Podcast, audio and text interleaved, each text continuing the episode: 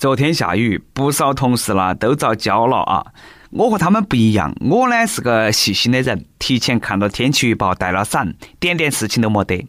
坐电梯的时候，看到我们美女同事小丽像落汤鸡一样的，心头啦硬是怜香惜玉，不免调侃她几句：“小丽啦，你看把你淋得了，衣服都湿完了。哎呀，你这个妹儿啦，心也太大了。你说哪个心大？哼，你个臭流氓！”这是啥情况嘛？我哪门耍流氓了嘛？哪门你还动手打人嘛？刚开始呢，我还没反应过来，后来想下才明白哪么回事。一会呢，再给大家说啊，看我们是不是想到一起去了。各位听众，大家好，欢迎来收听由网易新闻首播的《每日轻松一刻》，我是莫名其妙爱了一耳屎的主持人，来自 FM 一零零四南充综合广播的黄涛。后来一想呢，我那一耳屎挨的也不冤。幼儿园的时候，老师就教育我。当男人看女人的时候，看的第一个地方不应该是她的脸、她的外貌，而是她的心。说实话，平时啦，我对小丽也很有好感，都看了那么一下，她那个胸挡在心前头，又不是得我的错。不过那确实是好大的心呐，那有时挨得也值了。女人心大，那我能够理解；但是男人心太大，那基本上都没得救了。我们开篇都来说哈子那么一个心大的男人。话说广东的何某因为考驾照晚点了，就花了二百七十块钱打车去考试，但是呢，却被工作人员拦到去外头，拒绝他参加考试。原来那个何某一身酒味，哎，问了过后才晓得，他呢和同事前一天晚上喝了五瓶啤酒，喝到起凌晨五点钟才结束，最终他放弃了考试。小伙子，考试莫紧张，来喝点酒壮下胆。不瞒大家说，我考驾照的时候呢，也遇到过这种传奇的人物，尤其是现在科目三的通过率那是低得吓人。不少紧张过度的人呐，都选择喝酒壮胆。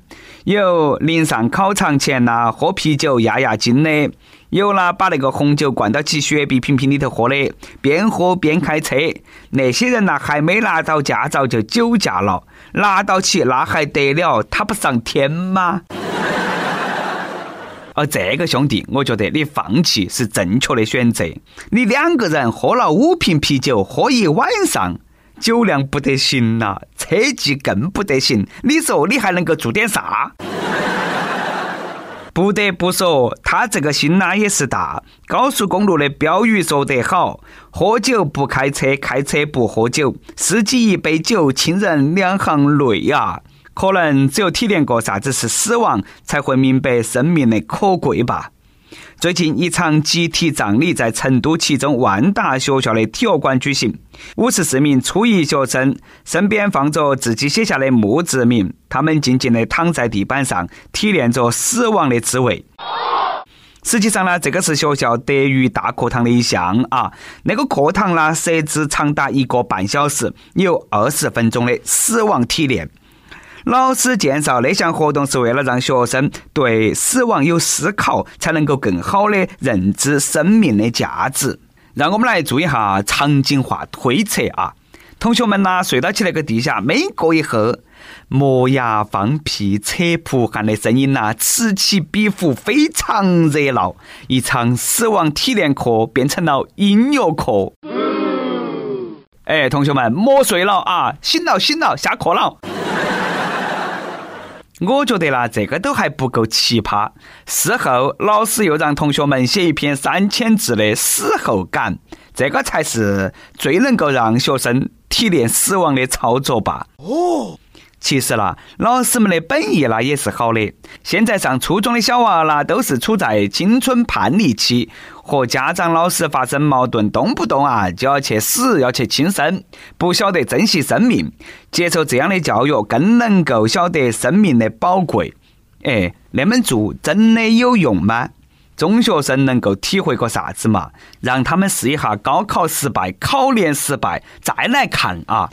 不把那个小命留到翻本，都对不起那些年考试买的资料用的钱了。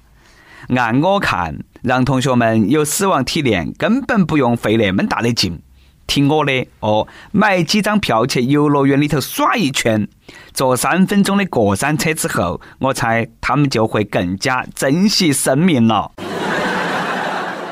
相比之下呢，我觉得这种死亡体验最好往外头推广一下。比如说，现在的一些日本企业真的是太不要脸了。按照日本的规矩，那要以死谢罪了。大家找不找得到啊？神户牛肉是代表日本牛肉的高级品牌之一，但是呢，在前几天。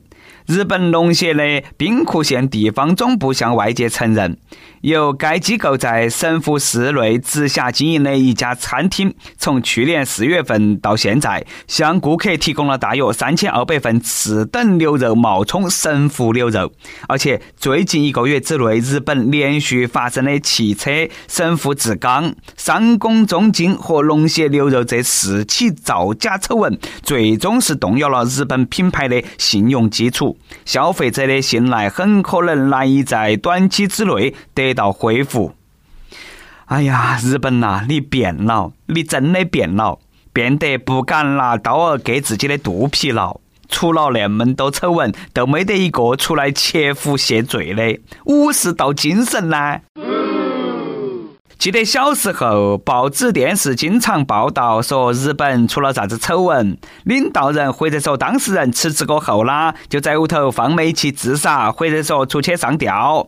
现在倒好，我听说你们那边的公司好像都有专门道歉的。始终贯彻一个原则：没得啥子问题是一个九十度的鞠躬解决不到的。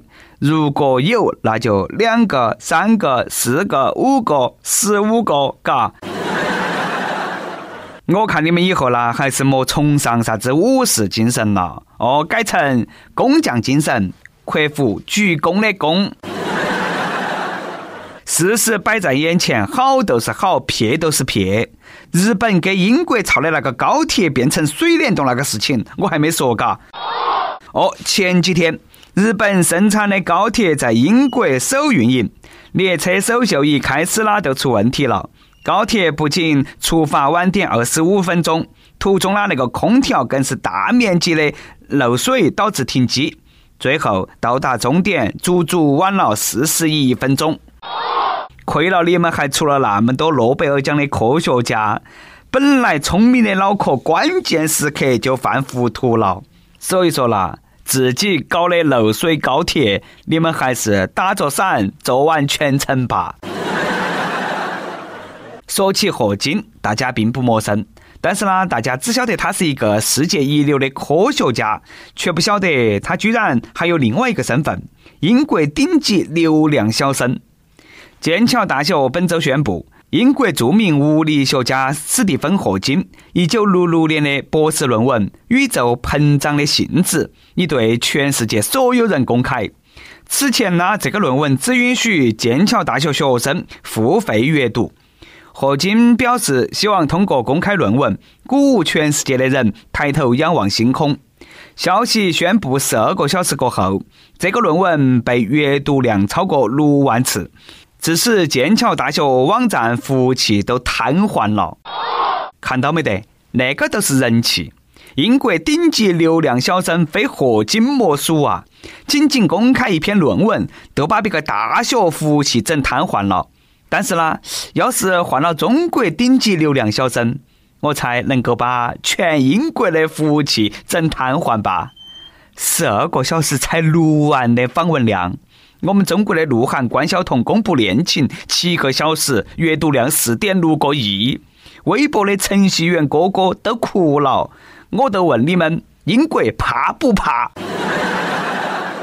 同样是顶级流量小生，差距哪么都那么大嘛？你看论文那点访问量，都不如我们中国明星放个屁看的人多。学下我们嘛，没得事搞啥子研究嘛，搞个绯闻报个家丑，比你们在实验室里头耍试管来钱快得多嘛。最主要的是，中国老百姓都好那口。莫说论文了，现在随便抓个中国人，问下他哦，中国顶级科学家都有哪些？哪个能够说得出三个？可能，呃，说一个都恼火，嘎。你要是问他现在哪些明星正当红，那肯定张嘴就来，这个就是差距。所以说，每日一问来了啊，各位听众朋友们，现在你能够说出中国国际科研领域的顶尖科学家都有哪些？不用多了，就说三个，比要你说当红明星难多了吧？我猜你要想个半天都想不出来吧。不过，那明星和科学家也不是得同一类人，各有各的活法，各有各的圈子。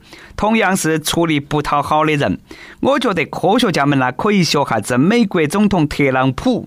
你看别个天天在白宫里头上班，嘎，哎，下头那些老百姓那是相当关注特朗普。记得特朗普刚上台的时候就说了不领总统薪酬，每个月呢只象征性的收一美元意思一下。那下，哎呀，美国群众惦记他呀，想到他呀。最近，美国田纳西州一名九岁的小朋友给特朗普一次性寄去了三个月的工资三美元。哦，这个小男孩表示十分担心特朗普的生计，水电费交没得嘛，吃饭哪们办嘛？于是呢，他就从自己的零花钱当中取出三美元，寄起去接济特朗普。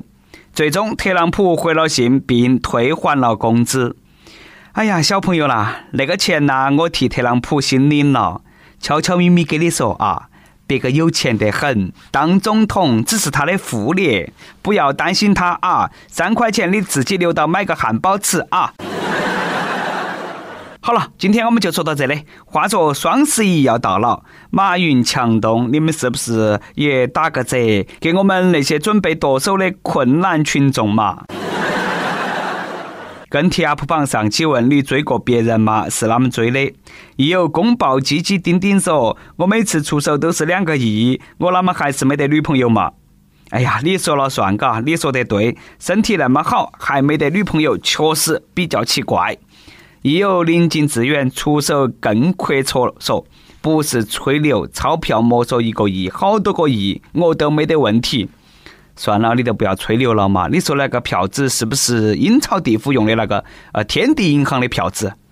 爆料时间，微信网友抽烟喝酒的小姐姐说：“主持人，前几天我加了一个土豪群，这几天呢，经常有人私聊我，各种约。今天更过分了，竟然有人要出三十万一个月包养我，太过分了！哪么可以这样呢？把我当成啥子人了？三万都够了，你还出啥子三十万嘛？等会啊，你说有人出三万，哎，我过了。”一首歌的时间，微信网友合作不停奔跑说：“听轻松一刻三年了，每期都有不一样的欢乐。这学期学习负担很重，准备考研了，我好累好烦，想点一首《远走高飞》送给所有的医学狗。光从你点的那首歌那个词哈，都能够感觉到你很累啊，都不要远走高飞了哈，兄弟，挺住。”考研都老老实实做半年，相信你的付出肯定有所收获。等毕业了再远走高飞也不迟。这首歌送给你，祝你考研成功，金榜题名。有电台主播想用当地原汁原味的方言播《青春一刻》，并在网易和地方电台同步播出吗？请联系每日《青春一刻》工作室，将你的简介和录音小样发到其 i love 去一 at 幺六三点 com。以上就是我们今天的网易《青春一刻》，你有啥子话想说，可以到跟帖评论里提前呼唤主编曲艺和本期小编波霸小妹秋子。对了，曲中间的公众号曲一刀里头有很多的一些私密问和和你分享，敬请关注。好的，我们下期再见。